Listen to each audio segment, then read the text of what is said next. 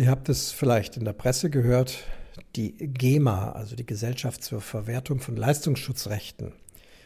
Witzigerweise, wie ich es hier gerade einspreche, und das war nicht geplant, äh, habe ich die GEMA-Seite offen auf meinem Dienstrechner, denn ich muss für die Orchester, die ich betreue, ja auch fürs ganze Jahr die GEMA-Anmeldungen machen.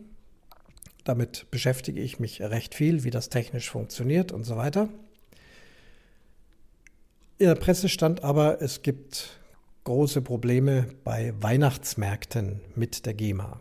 GEMA muss immer dann bezahlt werden, wenn GEMA geschützte Musik irgendwo öffentlich dargeboten wird. Zum Beispiel auf Weihnachts- und Christkindlesmärkten, wenn es aus den Lautsprechern äh, gespielt wird und das aktuelle Musik ist, dann muss dafür GEMA bezahlt werden. Die letzten Jahre war der Betrag offensichtlich nicht recht hoch und dieses Jahr gab es eine große Überraschung, dass die Weihnachtsmärkte einen sehr, sehr hohen GEMA-Beitrag zahlen sollen. Lag aber nicht daran, dass die GEMA-Gebühren an sich deutlich sich erhöht haben. Sie haben sich gar nicht erhöht, meines Wissens. Aber es wurde nochmal neu nachgerechnet bei solchen Freiluftveranstaltungen wie einem Weihnachtsmarkt da werden die Quadratmeter des Platzes zugrunde genommen. Und in den letzten Jahren, wenn nicht Jahrzehnten, haben eben diejenigen, die die GEMA angemeldet haben, einfach einen gewissen geringen Quadratmeterpreis angegeben. Vielleicht nur für den Bereich, wo man diese Musik hören kann.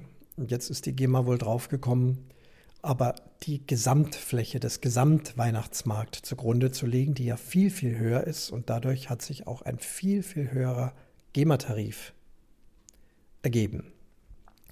Wie das Ganze jetzt ausgeht, ob das in Zukunft noch so bleiben kann, äh, werde ich beobachten. Eine Folge soll sein, dass viele Weihnachtsmärkte, auch Buden, die Musik spielen und selbst dann eine Anmeldung machen müssen, nur noch GEMA-freie Musik spielen. Also das klassische Last Christmas von Wham. An sich ein schönes Stück, aber wir haben es so oft um die Ohren gehauen bekommen. Ich gehöre auch zu denen, die wirklich den Radio ausmachen. Ich, ich kann es einfach nicht mehr hören. Die Masse ist zu viel. Schade eigentlich um dieses durchaus nette Stück. Ich schalte zu Weihnachten auch mein Radio um auf einen Sender, der mir garantiert, dass nicht Last Christmas von Wham gespielt wird.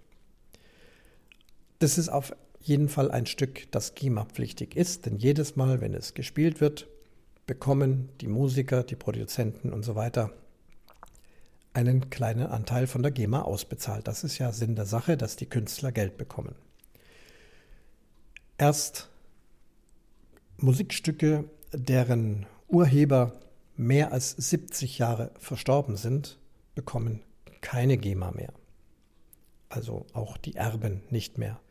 Also spielen die Weihnachtsmärkte traditionelle Weihnachtsmusik, Weihnachtslieder, deren Komponisten, wenn sie überhaupt bekannt sind, aus dem 14., aus dem 15. Jahrhundert stammen und demzufolge keine GEMA kosten.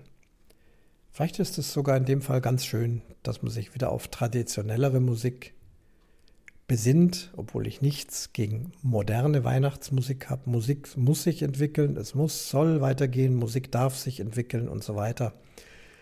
Aber das mit der GEMA ist dieses Jahr schon eine ganz komische Sache. Ich beobachte es mal, wie das Ganze ausgeht, ob man sich da nicht doch irgendwie einigen kann.